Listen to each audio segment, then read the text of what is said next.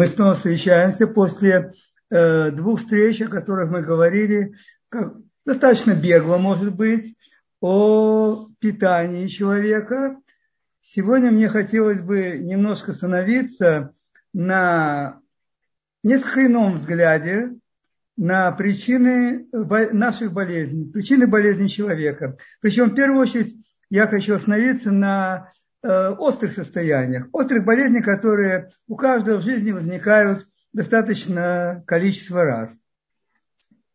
И, значит, э, как, как нам можно вообще посмотреть э, на само состояние? Вообще, предположим, чем характеризуется болезнь?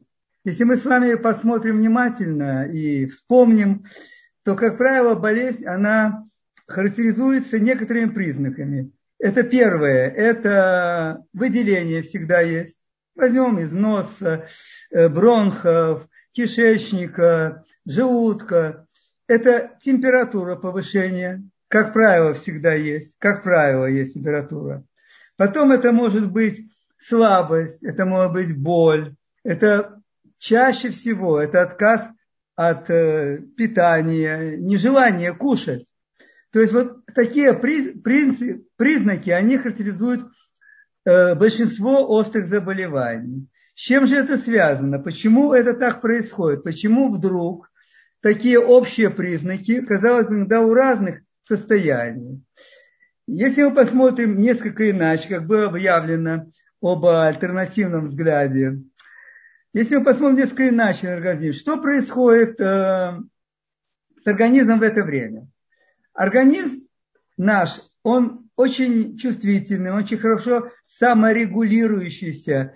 И он, в общем-то, хочет быть, находиться постоянно в чистоте и здоровье. Что же происходит в данном случае? И накапливаются какие-то продукты, которые мешают нормальной жизнедеятельности организма. Откуда продукты берутся? Мы немножко с вами говорили. Это и внешняя среда, это вода, это в значительной мере и питание. Есть другие вещи, всякие стрессовые влияния, все. Значит, накапливаются продукты. Теперь, что же делать? Либо забивать себя полностью, либо организм, как наумнейшая система, которая создана Творцом, и никто сравнить с этим не может, начинает сам себя очищать. Требуется очистка, освободить немножко себя, помочь жить себе. И как это может происходить? Это может происходить именно за счет выделения того, что накопилось, за счет подъема температуры. Почему? Потому что время, в это время включаются в различные патогенные микроорганизмы, которые только и ждут, чтобы побольше мусора было в организме. И они на этом просто процветают и радуются. Для них это пир. И они начинают работать, Туда же устремляются наши клетки, это лимфоциты, лимфоциты, которые начинают их пожирать. И там происходит битва. А как всегда на битве жарко. И поэтому организм, как умный, он повышает температуру. Потому что при высокой температуре, при более высокой температуре, все быстрее сгорает и все быстрее уйдет. Понятно, что температура порядка 38 градусов, иногда может даже немножко и выше. Это та температура, которая нужна организму, чтобы это осуществить. Теперь дальше. Такие явления, как слабость, э, нежелание делать что-то, все это ведь тоже очень разумно устроено, потому что организм начинает экономить энергию. Он экономит энергию, чтобы все, что у него есть, направить на борьбу в данный момент в тот участок, где происходит борьба, где происходит болезнь. Также нежелание, например, кушать. И вы знаете, что большинство людей, а детей отказываются кушать. И это еще принцип древних врачей, когда говорилось о том, что нежелание есть во время болезни, это показатель того, что организм в данный момент не может ее усвоить. Она ему просто там не нужна. Как только происходят такие явления, организм потихоньку очищается. Достаточно часто это быстро бывает. И он может начать функционировать. Но тут начинают вмешиваться э, наши знания. Я не говорю о том, что начинает вмешиваться наверняка медицина. Я прошу только все вы поняли, что я ни в коем случае не призываю от отказа медицины. Я сам закончил мединститут, я уважаю те знания, которые были получены. Кстати, одним из главных принципов, который был у нас, когда мы давали клятву Гиппократа, мы говорили «не навреди». Вот это очень важно. Не навреди. Хорошо бы, конечно, еще было бы написать туда же и помоги сразу. Но помоги так, чтобы не навредить. Так вот, сейчас начинают вмешиваться принципы, не знаю, не навредили, навреди. Это я уже не знаю точно, что сказать, как. Да люди сами много сейчас знают, слава богу, есть доступность в интернете, всего можно лечиться уже без медицины по многим болезням. Вот. И начинают принимать. Появилось какое-то выделение из носа, давайте скорее закроем капли, все, чтобы это только закрыть. Кашель немножко, немножко даже и больше, выделение, давайте примем таблеточки, чтобы не кашлять, или чтобы э, антибиотик, чтобы скорее там убить, вмешаться в эту битву и убить все это. Или, например, кишечник, есть какое-то расстройство, что-то человек съел, еще что-то. Так давайте скорее закроем это, это же неприятно, это же вообще нехорошо, выделя, выделяется как-то вода из кишечника, это же очень плохо. А ведь если мы с вами посмотрим на все эти механизмы, то что мы увидим? Мы ведь, мы ведь увидим, что это все направлено только на то, чтобы избавиться скорее от этой болезни не загнать ее вовнутрь, чтобы она там притаилась, а через какое-то время она опять раз и вылазит. И вот так два-три раза вылезет, и готово хроническое состояние. Вот. Для чего все это происходит? И, например, э, если мы сейчас говорили о том, что дать возможность вывести, мы говорили о том, что там происходит борьба между микробами и организмами и так далее, то это как раз то, что и нужно, чтобы выходило. Не надо скорее снижать температуру. Или возьмем такие вещи, как, например, какие-то неблагополучия в кишечнике. Ну, съел что-то, еще что-то бывает, да. Что делает кишечник? Он тут же перекрывает всасывание воды из кишечника. Перекрывается. И вода, которая попадает в кишечник, она идет и промывает кишечник. Она его выводит все оттуда. И поэтому чаще всего основным, основной помощью, которую можно сделать человек, и это проверено на очень многих, это сделать человек, когда ему делают клизму, сам делать, неважно кто как. Еще раз промыть кишечник, вывести оттуда какие-то токсичные микроорганизмы, которые начали там уже свою работу.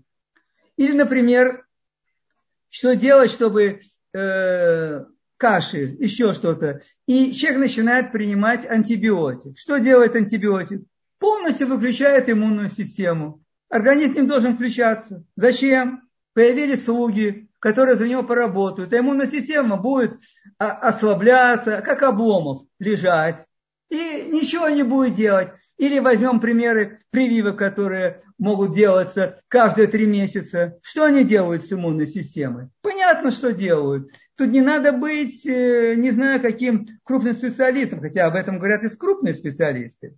То есть, понимаете, ослабляется, не дает возможность заработать иммунной системы. А ведь это самое главное. Это то, что может сделать иммунная система. Или возьмем, предположим, какие-то состояния неблагополучные в желудке. И боли бывают. Бывает иногда даже может установлен какой-то диагноз, там какой-то гастрит э, с язвенным проявлением, еще что-то так далее. Какая основная рекомендация? Почему-то этот стандарт и штамп, он существует уже не знаю сколько десятилетий, а может быть даже и больше. Значит, что рекомендуется? Рекомендуется как можно чаще питаться и поменьше. С вторым трудно согласиться, потому что действительно, когда нагрузка идет на желудок меньше, как и на любой больной орган, это хорошо. Никто не может тут ничего отрицать. Но когда говорится, надо питаться чаще, так давайте посмотрим. На, на следующее желудка есть рана.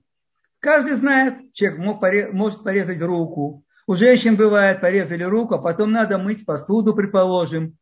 И попадают все эти реагенты, все эти вещества, мыло, еще сода, не знаю, что чем пользуются, оно попадает на рану. Помните, такая даже песня была «Не сыпь не соль на рану». Нельзя на рану сыпать соль. А что для раны нашего желудка является солью? Соляная кислота. Самый сильный раздражитель, который переваривает даже белки хорошо, мясо. И вот тогда нам говорят, что, а когда она вырабатывается? Как только человек положил на язык себе какую-то пищу, заработала вся система. Мозг включает систему выработки этих э, клеток, которые вырабатывают желудочный сок, и пошла работа соляная кислота. В меньшей, в большей концентрации у каждого человека, но она уже начинает работать. И что же получается? Там есть язва, а тут предлагается 5-6 раз в день капать этой соляной кислотой на эту язву. Ну, совершенно, совершенно нелогично. И поэтому тут человек должен сам себя остановить. Единственный орган, которому дают покой чаще всего, это поджелудочная железа, чтобы никому не пришлось, так сказать, столкнуться с этим. Но там дают действительно 2-3 дня голод, воду пить, чай пить, не сладкий, ничего. Но а желудок, то это тот же орган, который нуждается в отдыхе. Так поэтому неплохо было бы дать ему отдохнуть. Теперь, человек хочет, человек себя э, слабо чувствует. Все, так пусть немножко отдохнет, пусть немножко полежит, потому что люб... все эти органы не требуют такого же отдыха, как если мышцы, которые мы нагрузили. Поэтому подход, вот это и есть тот самый подход, который, ну, мне кажется, очень логичный, разумный. Я еще раз говорю сейчас пока об острых заболеваниях, чтобы, не дай бог, их не перевести в хронические. Но несколько таких острых заболеваний, когда все забивается вовнутрь не дается этому выйти, в итоге, естественно, приводит к хроническому состоянию человека. И он начинает всю свою жизнь, что-то у него болит, хронический бронхит, хроническая пневмония, еще не буду перечислять даже все эти вещи. И мы уже с вами говорили несколько раз, что это вот эти именно люди, они выгодны для всех отраслей и для всей системы здравоохранения. Как платной медицины, так фармацевтики и всех других сопутствующих этому. Все это парамедики, которые там вокруг, которые связаны с лечением за деньги. Все это выгодно. А такой человек, который сам выйдет из острого состояния, ему помочь немножко, он ведь когда придет в следующий раз, никто же не знает. Поэтому, если так мы посмотрим на состояние болезни, почему болезнь, почему болезнь так себя ведет, то мы поймем, что организм просто умный, и это делает то, что надо. Что же может привести к накоплению там всякой ерунды? опять-таки, в первую очередь, в значительной степени, не будем говорить в первую очередь, конечно, среда, вода, вообще окружение человека и все. Но в первую очередь, конечно, это то, что мы кушаем. Поэтому очень важно дать организму то, что он может усвоить, то, что ему надо, и причем не то, что ему надо вообще, а то, что ему надо в данный момент. Смотрите, какая интересная мне попала здесь выдержка из японского учебника макробиотики. Смотрите, что они пишут. Когда мы включаем в свой рацион больше животной пищи, чем необходимо организму, наша умственная активность склонна к эгоцентризму и становится более агрессивной по отношению к внешнему миру. Ну, картина, по-моему, не очень редкая, которую мы знаем. С другой стороны, чтобы не радовались вегетарианцы, если мы питаемся исключительно растительной пищей, большим количеством фруктов, то мы испытываем стремление замкнутости. При этом мобилизуется механизм, защищающий нас от сильных воздействий со стороны внешнего мира. То есть, понимаете, нарушение пропорции, нарушение баланса. Ну да как же нам знать все-таки, а что нам лучше, как нам лучше жить? Я, мне представляете, все время я уже много лет об этом говорю, что наиболее показательно у нас здесь это строение нашего пищеварительного тракта.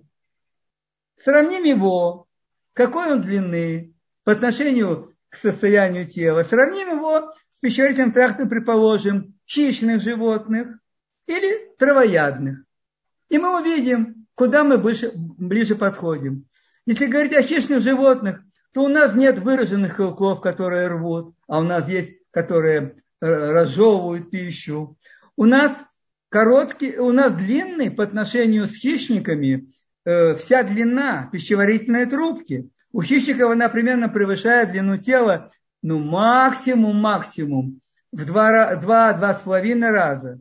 У человека длина пищеварительного тракта примерно 10 с половиной метров.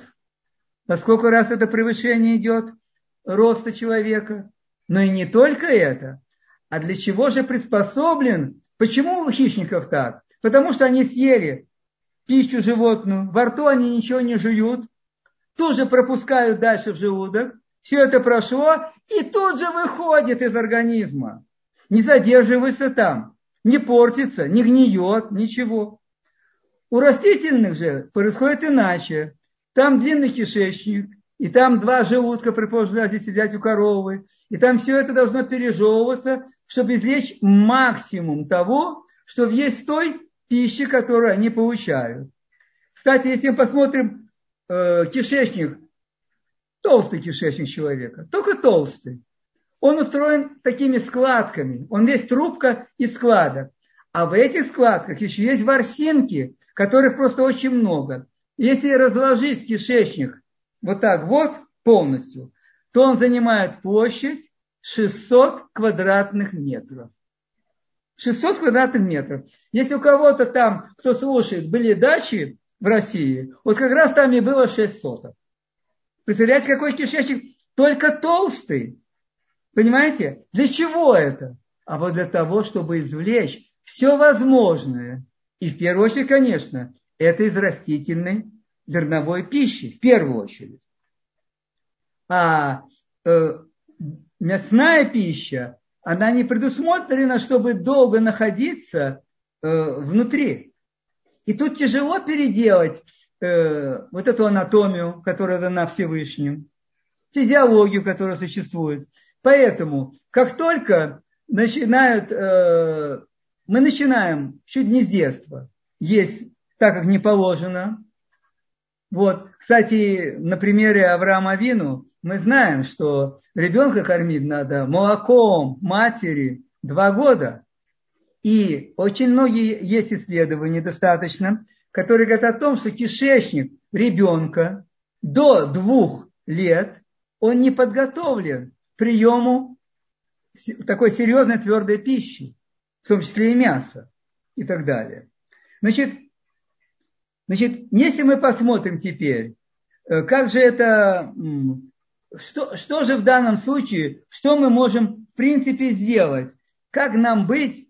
Значит, надо постараться. Нам все-таки как-то максимально и прислушаться, максимально э, что-то почитать, узнать.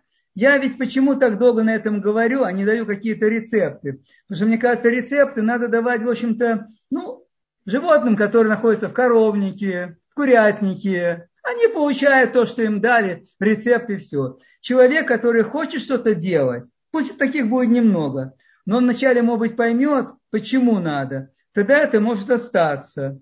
А если получить рецепт, 2-3 недели диеты, в кавычках, вот, и потом все это прошло, потом новая диета появилась. Поэтому мне очень хочется, чтобы у тех, кто слушает, сформировались какие-то какие базовые принципы, как все-таки нам понимать? А уже к частностям всегда можно подойти. Тем более, что мы сами ведь видим, что происходит. Значит, человек все-таки должен как-то думать, думать о питании и, по крайней мере, использовать те продукты, которые более подходящие для него. Если даже мы говорим о том, что человек использует Конечно, мы отличаемся от травоядных животных, и никто этого не хочет ничего сказать. Но надо понимать, на какой степени и насколько мы приближаемся к хищным. Ну, не с точки зрения психики нашей, конечно, а с точки зрения физиологии. Вот. Поэтому очень важно поэтому отрегулировать как можно, может быть, ближе то, где мы находимся. И, к сожалению, с детства наш организм настолько изменяют, настолько, ну я даже не знаю, как сказать, насилуют с детства, заставляя то кушать, это кушать, это и так далее. То есть, при, беря на себя привычки своей семьи, и поэтому как может организм прочувствовать, как быть, что ему лучше. Вы знаете, например, если посмотреть, для того, чтобы нормально орган, работу организма, мы сейчас говорили о кишечнике, то в норме считается столько раз, сколько человек кушал в день, столько раз у него должен работать кишечник. Тогда мы можем сказать, все вздохнув, да, нормально, неважно, я съел что-то, ну, сколько я съел, столько он выходит. Но ведь действительно кишечник у нас он не труба, не труба, в которой одну сторону мы сейчас вот вставляем, а в другую сторону сразу выходит, и ничего не остается. Конечно, остается, и многое остается. Поэтому это очень важно. Причем важно здесь знать, и что лучше съесть, и дальше знать очень важно, какие продукты есть, потому что это тоже влияет. Например, если с вами посмотрим и на простые такие вещи, например, как э, кислотно-щелочное равновесие, которое находится э, кровь наша. Известно, что она должна быть 7,3, 7,4. Теперь допускаю, чтобы это было ниже. Почему? Потому что кислотность повысилась. А повышенная кислотность, она за собой ведет целую цепочку всего остального. Во-первых, она нарушает обменные процессы. Во-вторых, она забирает на себя массу кальция. Массу кальция. Кальций в основном находится у нас в костях. Примерно 99% кальция в костях. И она оттуда его активно забирает, потому что организм должен жить. Если будет повышенная кислотность крови, это несовместимо с жизнью. И поэтому там более срочно надо. Он обновляет СОС и тянет кальций. Теперь из костей вытянули кальций. Что происходит? С детства начинаются зубы. Естественно, зубы начинаются. Кто когда раньше, там не приходилось бывать в деревнях, на дачу нас возили. Вот. И я видел стариков, которые не, не знали, что такое зубной врач. Вот. Поэтому начинаются зубы. А потихонечку это не только зубы, это вымывание кальция из костей. И потом начинается такая болезнь, которая принимает чуть ли не какие-то эпидемические формы, и пока прививки не найдено против нее. Вот, это остеопороз. Болезнь очень нехорошая. И сколько не рекомендуют людям кушать творог, сыр, еще и так далее, результатов нет. Потому что тот кальций, который находится там, он не идет. И не только из-за этого он не идет. Потому что кушая остальную пищу, тот кальций даже, который немножко всасывается и идет, он тоже используется на то, чтобы нейтрализовать наши процессы, чтобы pH, который у нас есть, pH, вот, чтобы она была близкой тому, которой надо, а не кислая. Значит, это, предположим, один вид, который очень влияет, причем тянет за собой снова всю цепочку. Теперь, если мы посмотрим с вами на продукты, да, еще, вы знаете, чем очень важен кальций? Э, прекрасная книга есть, американская диетолог, женщина, кстати, еврейка, вот, Сара Шеннон. Она прекрасную книгу написала «Питание в атомном веке». Очень хорошо многие вещи разобраны. И там, кстати, э, показано о том, что многие наши минералы, которые мы кушаем, которые в солях мы употребляем, они составляют конкуренцию различным радиоактивным элементам.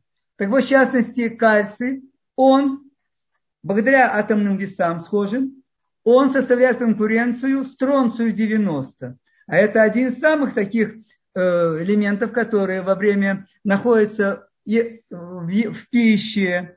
Причем не только это. ведь вы знаете, э, многие продукты питания, которые подвергаются длительному хранению, например, замороженное мясо, например, соки, консервы, для того, чтобы они сохраняли товарный вид, цвет и так далее, и они подвергаются воздействию радиоактивных веществ, излучений.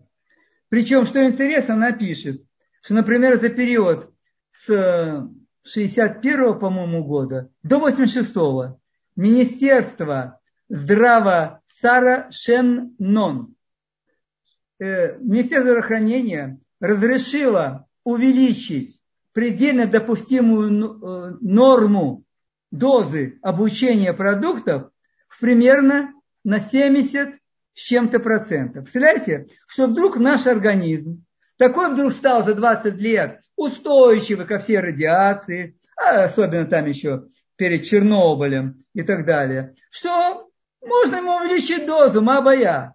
В чем проблема? Нет проблемы. Это, кстати, касается не только этого. Смотрите, тот же радиоактивное вещество, которое полоний, полоний 210 есть такое, оно находится и выделяется при э, из, сигарет, из дыма сигарет. И в первую очередь э, курильщики вдыхают в себя это вещество. А еще более активно оно входит в легкие, потому что оно соединяется, дым соединяется с воздухом.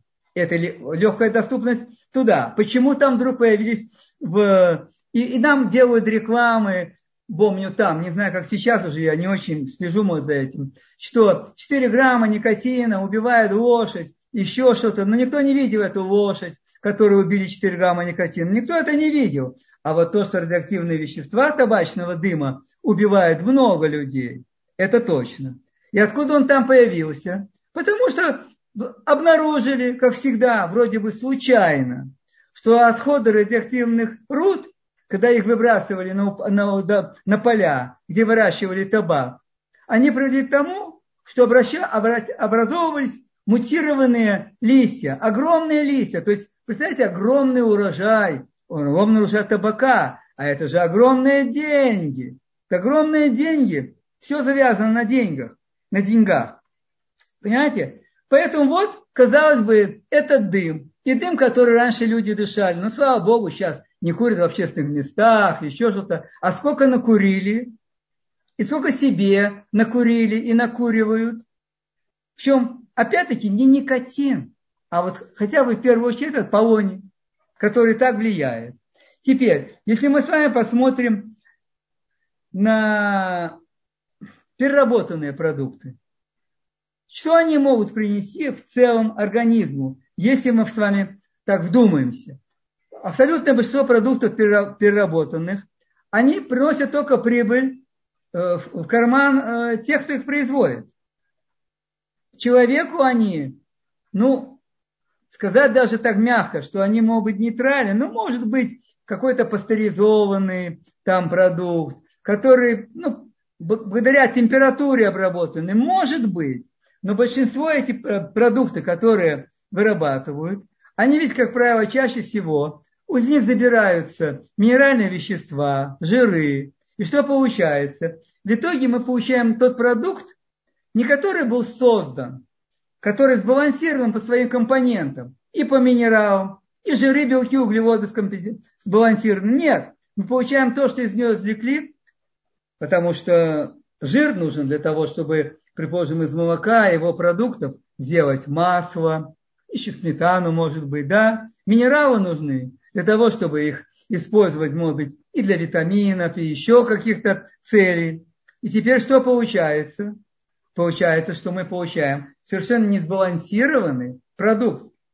Совершенно несбалансированный. И он не может нормально усваиваться организмом. И, естественно, дает определенное отложение не усваивается.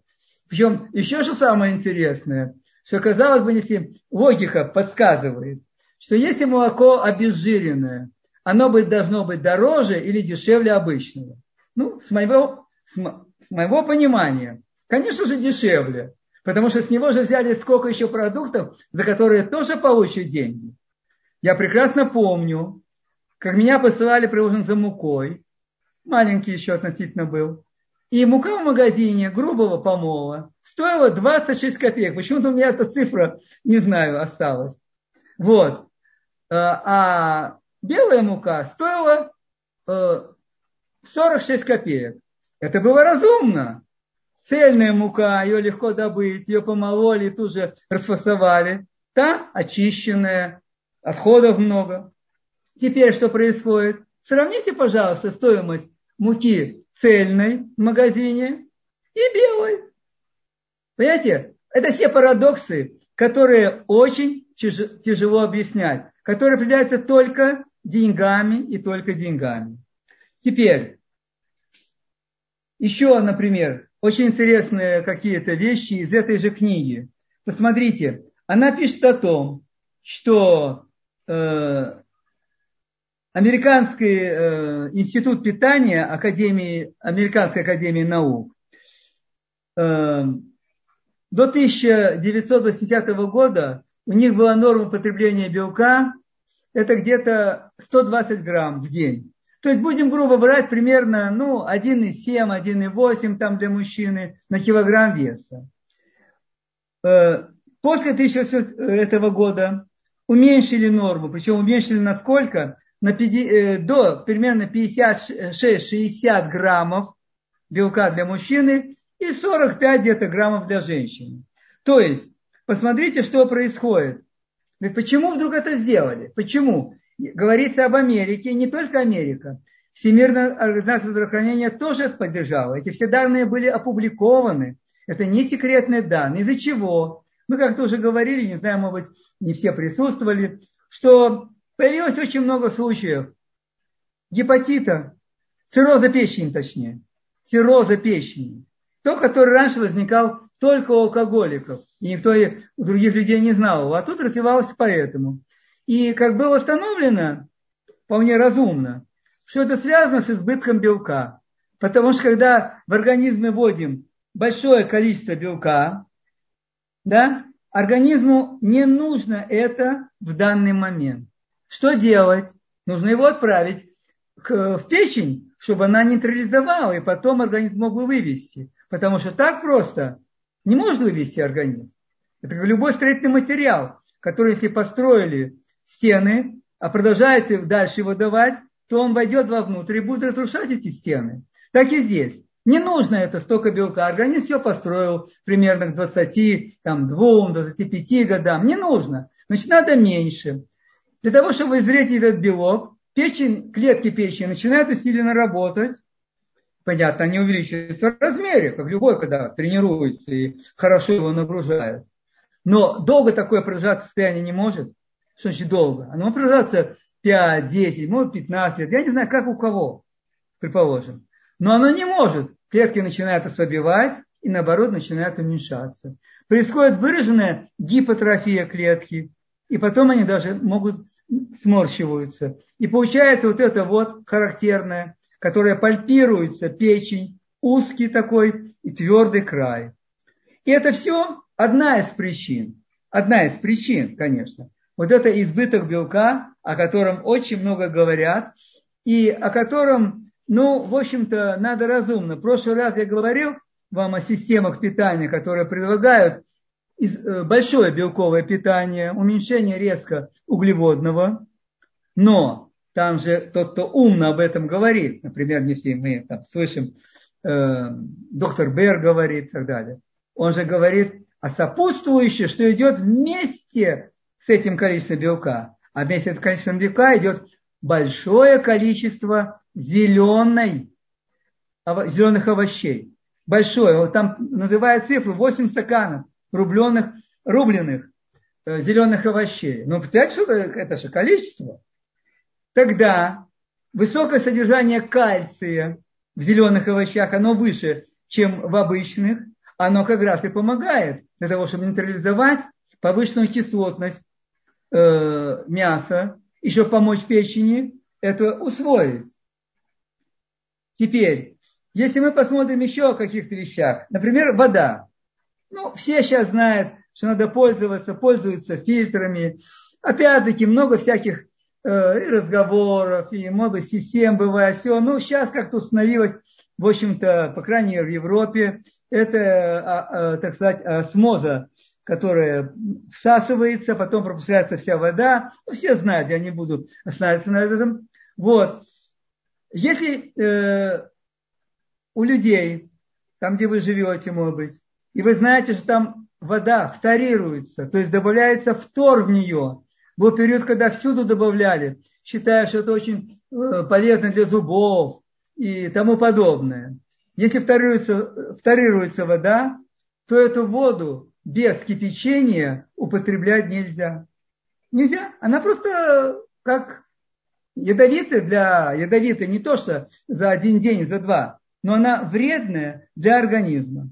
То есть фтор и хлор, который там же находится. Поэтому либо она кипятится, либо она отстаивается, либо делается замороженная, активированная. Ну, методик очень много. У кого есть желание, знание, наверняка найдет, что нужно делать. Теперь еще один очень...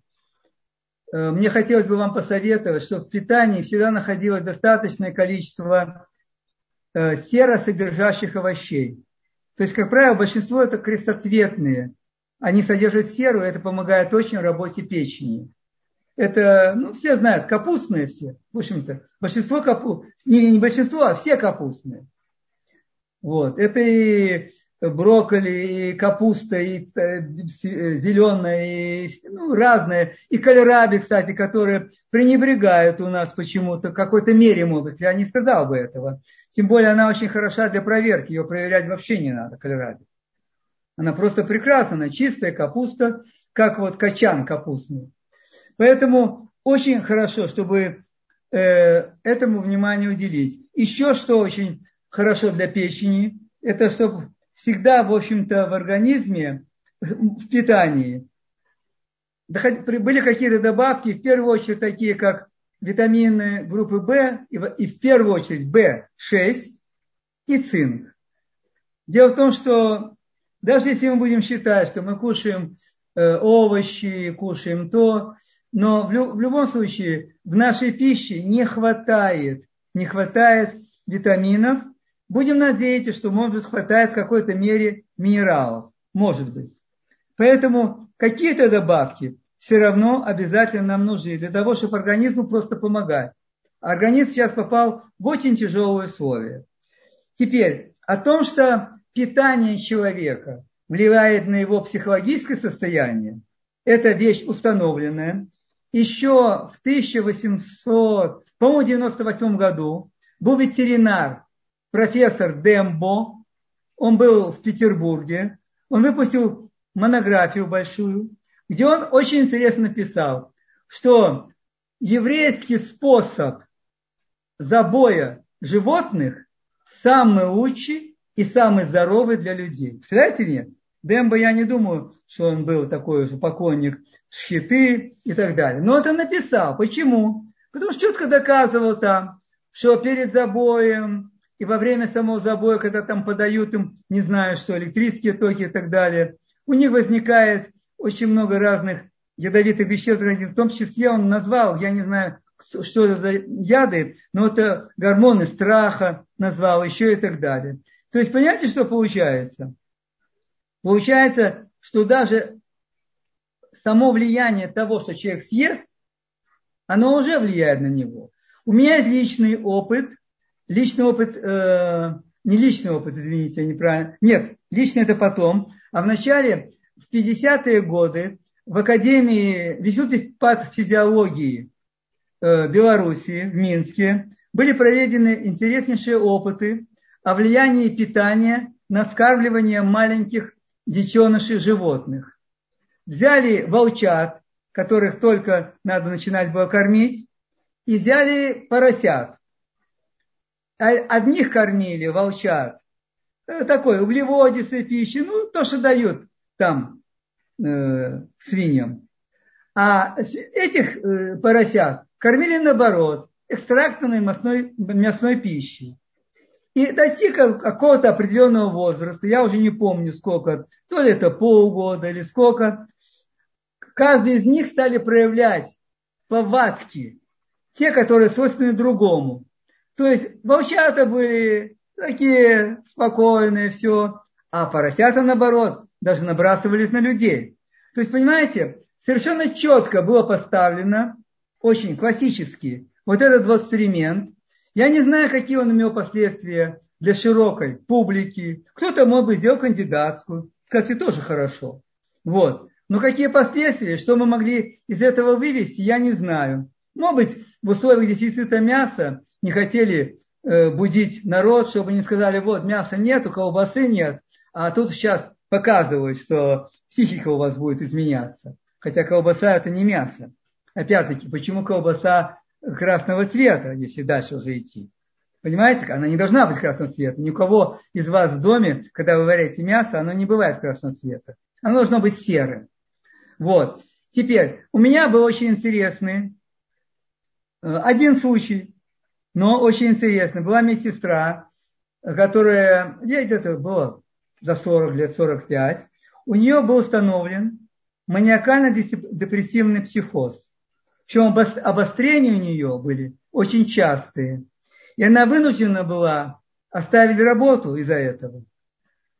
А у нас был клуб, там все, в общем, она узнала, что она пришла на прием. И я ей решил предложить, предложить то, что предлагал профессор Николаев. Еще какие годы. Он псих, психиатр Шам. И у него какие результаты были в лечении, у него книга была. Я ей предложил, предложил это сделать.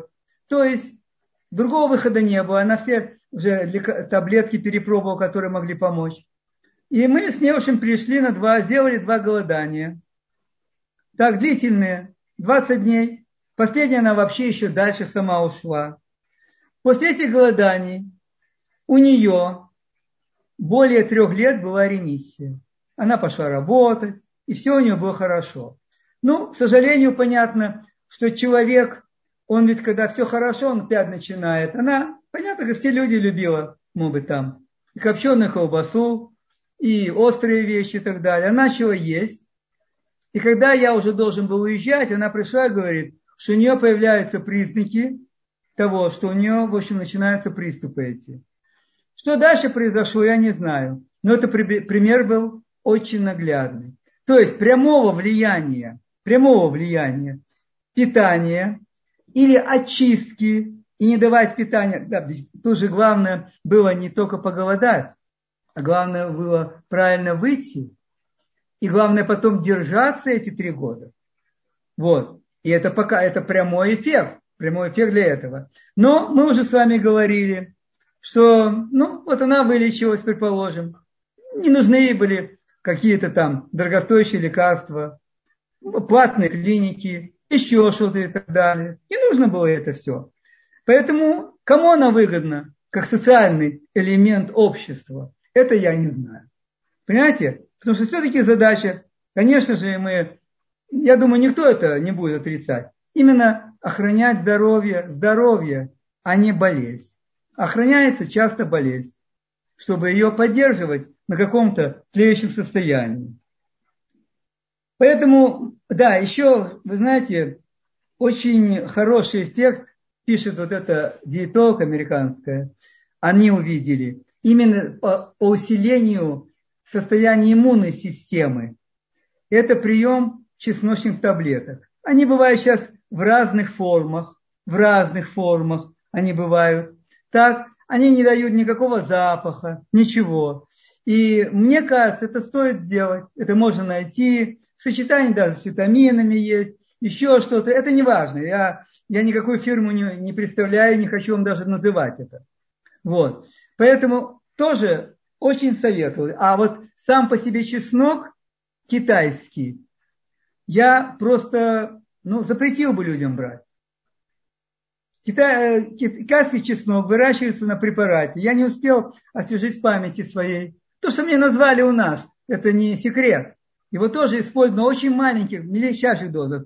У китайцев, в общем-то, как бы вам сказать, у них нет ограничений никаких, ни эмоциональных, ни интеллектуальных, никаких.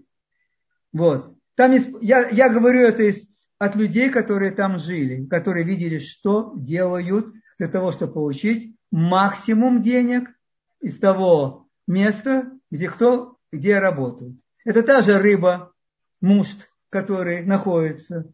Ну, слава Богу, мне не надо уже, так сказать, работать там э, в больнице. Меня никто, особенно я не думаю, я не очень боялся раньше, что прижмут. Так, но я бы не советовал вам, не советовал выбрать пищевые китайские продукты. Пищевые.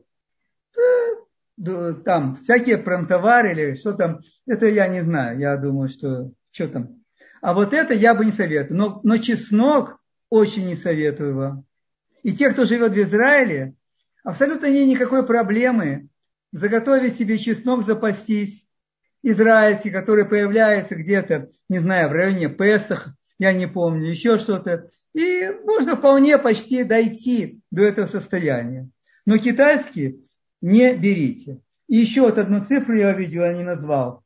Значит, тот же Институт питания Академии наук Америки показал, что в мясе животных, которые, ну, уже забили, оно хранится для продажи, еще, не знаю, было найдено более 500 различных токсических химических веществ. Откуда?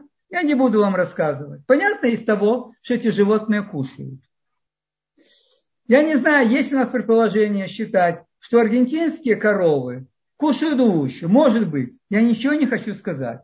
Я вам чисто привел только вот эти данные, которые опубликованы, за которые, я думаю, человек является государственным врачом, санитарным, ну не главным, а какого-то штата, который она отвечает, я уверен, за то, что она говорит. Понимаете? Поэтому, еще раз, влияние нашей пищи на нас, опять-таки, вот я сейчас сказал, может быть, о действительно коровах, ну, потому что это мясо их, да, и мне сейчас как раз представилось очень интересным. И коровы э, в деревне белорусской, и не только белорусской, которые там едят летом травку, зимой сушеную травку и так далее.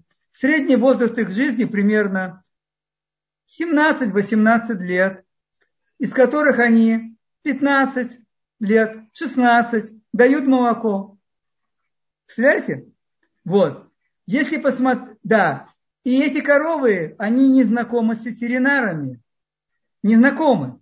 Только в том случае, если есть какое-то, ну вот ее, как сказать, у коровы, как называется, не роды, а там телица она, или как это слово такое было. Оно неправильно. У них тоже может теленок неправильно лежать. Вот тут надо помочь. Это да. Или, предположим, какая-то травма у коровы. Остальное, чтобы корова знала, ветеринара, она не знакомилась с ним. И хозяева тоже. Что имеем вы сейчас в развитых странах? Ну, каких развитых? Вот, например, даже у нас. В целом корова дает молоко три года. В целом. Очень много молока дает. Конечно же, больше. Намного, чем та корова. В три раза. Но три года только. Вот. За этот период она каждый день получает такое количество лекарств, всякой химии, что трудно представить. И сколько это стоит, не говоря уже об этом. То есть, понимаете, что получается? Теперь, теперь, конечно, нам же нужно мясо, правда? Ну, так зарезали вот это вот мощное животное, которое, кстати, почти не двигается, ну, двигается немножко в своем, э, ну, это там, как там назвать это, ну, в своей комнатке, которые там, или общие их, они чуть-чуть передвигаются. Но нету движений, нету питания. Поэтому их каждый день осматривают там ветеринары или помощник ветеринаров. Я не знаю кто. Понимаете, что происходит? Так ведь то же самое происходит с нами. Мы уже с детства нуждаются в осмотрах ветер... не ветеринаров, извините, врачей. Так, и как бы становимся зависимыми на крючке от этой помощи. Правильно, есть то состояние, и их не так мало, когда нужна помощь, хорошая, квалифицированная, все правильно. Но есть масса состояний, когда не нужно доводить до этой помощи, а когда нужно понимать, что делать, а если бы еще и помогли немножко, что все было бы, я думаю, более-менее нормально. Это мы с вами рассмотрели на, на примере одной системы, которая так может определять все. А позвоночник немножко затронули. И я прошу очень всех уделить этому вниманию, задуматься, что кальций нужен для того, чтобы ощелачивать организм. Есть много других продуктов, может поговорим как-нибудь, которые ощелачивают. Но кальций, он главный внутренний ощелачиватель организма. И когда он вымывается из тех мест, где он нужен, зубы, кости, возникают проблемы. Но правда потом есть всем работа. Это уж верно. И зубным врачам, слава богу, на каждом, наверное, перекрестке. И все, всем есть все работа. Тут да. Поэтому, понимаете, вот этот кальций, он очень ну, важен для функционирования. И тяжело его получить, а практически невозможно из обработанных молочных продуктов. Невозможно. Есть продукты, например, в маке много кальция, в сумсум, сумсум, э, кунжут, в кунжуте, в ляном семени. Есть много кальция, можно вполне употреблять. Прекрасные продукты, натуральные, необработанные термические. Вот. Поэтому стоит над этим задумываться. Я думаю, что стоит оставить время, наверное, да, для вопросов, что можно будет ответить. Пожалуйста. Только э, э Батшева, я, у меня нет звука, не было, как сейчас. Все в порядке, мы вас слышим. Сейчас вы меня слышите? Алло? Да, да, вы я, меня слышите? У меня нету звука. Мы я не вас... знаю, что нужно нажимать. Все уже нажато. Все уже. Сейчас вы меня слышите? Я вижу какие-то технические неполадки, по которым... Не знаю, я, э, э, я не знаю, что я, я сейчас, сделать. Я сейчас попробую нет... набрать доктора Марка по телефону. Таким образом мы будем с ним озвучивать ваши вопросы. Буквально минутку.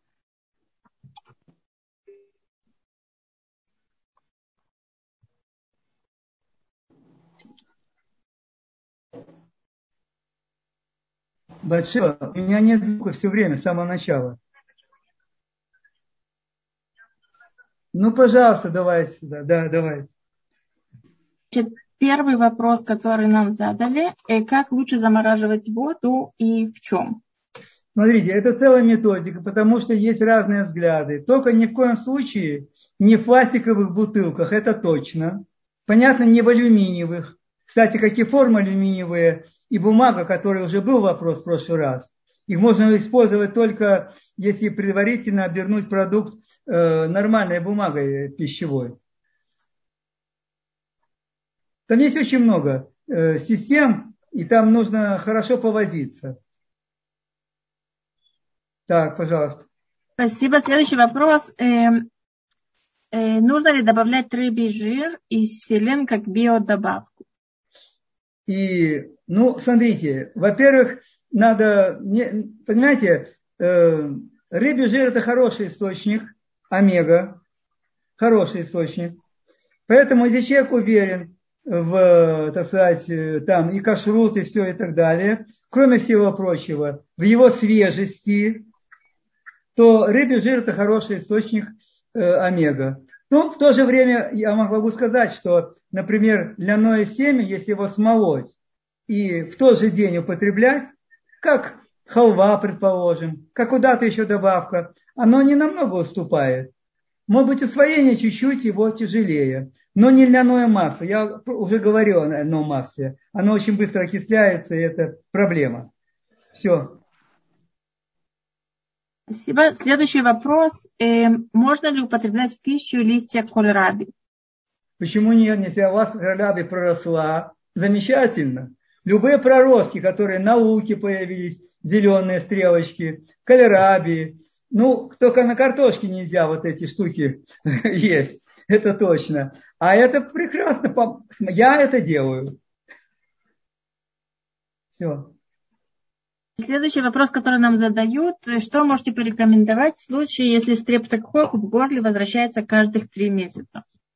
И, во-первых, надо определить, питанием для стрептокока в горле является то, что там остается. Чаще всего, то есть я понимаю, что у человека, наверное, появляется ангина, появляются эти фолликулы. Вот одним из лучших э, э, действий, которые я делал, и делал со своей дочкой э, старшей, когда говорили, что надо уже все удалять и все убрать, но когда удалишь миндалины, идет дальше все.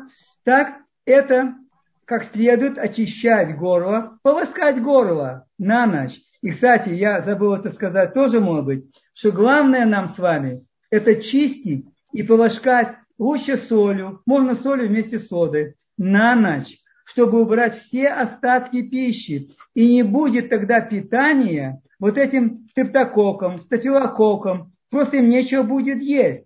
Утром совсем не обязательно чистить. Вам приятно, почистите, но совсем не обязательно. Можно просто полоскать рот. Кроме всего прочего, я недавно услышал несколько интересных вещей, и я с ними согласен, что все эти пасты, они шлифуют, полируют нашу эмаль на зубах. И потихонечку ее и стирают. Я помню те времена, когда мне еще советовали, что хочешь, у тебя были белые зубы, возьми зубной порошок, соду, перемешай, и хотя бы раз там в две недели, раз в месяц, как у тебя потребность это делать. То есть, понимаете что? Полностью шлифовать эту эмаль. Поэтому, а рекомендации для стафилокока и так далее, попробовать упорно в течение месяца, двух, постоянно очищать горло, хорошо полоскать, глубоко полоскать. И я думаю, что эффект будет. Спасибо большое. К сожалению, наше время уже подошло к концу. Следующий лектор уже ждет. Но буквально последний вопрос я задам.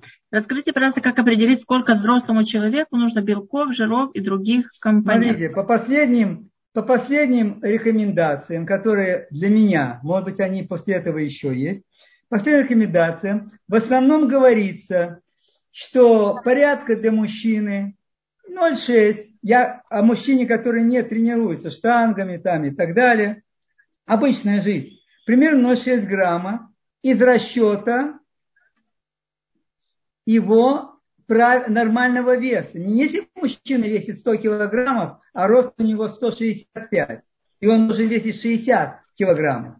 Понимаете? То есть примерно делать расчет 60, э, пусть 70 граммов на килограмм веса. Для женщины где-то рекомендуют там 50, опять-таки на нормальный вес. И это очень важно. На нормальный. Причем количество белка учитывается в закладке продукта. В закладке. Если мясо заложили там 100 грамм, в нем есть 20 граммов белка, но когда оно приготовится, в нем ведь будет вес исходно меньше. Но белка останется 20 грамм.